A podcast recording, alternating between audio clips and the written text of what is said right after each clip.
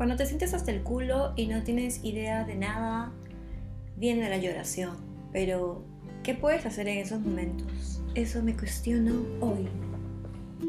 Bueno, resulta que escuché mis audios reveladores, como se llama la carpeta donde están guardados, y me hizo muy bien, me hizo relajarme de hecho, y creo que es una excelente terapia el grabar nuestra voz, nuestros, escuchar nuestros pensamientos, escucharnos.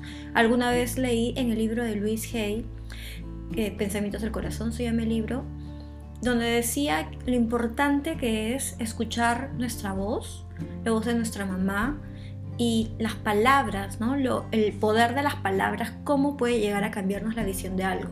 Entonces te invito a que también grabes un audio cuando te sientas hasta el queso o hasta las profundidades del infierno y quieras rebotar mismo trampolín a la fama.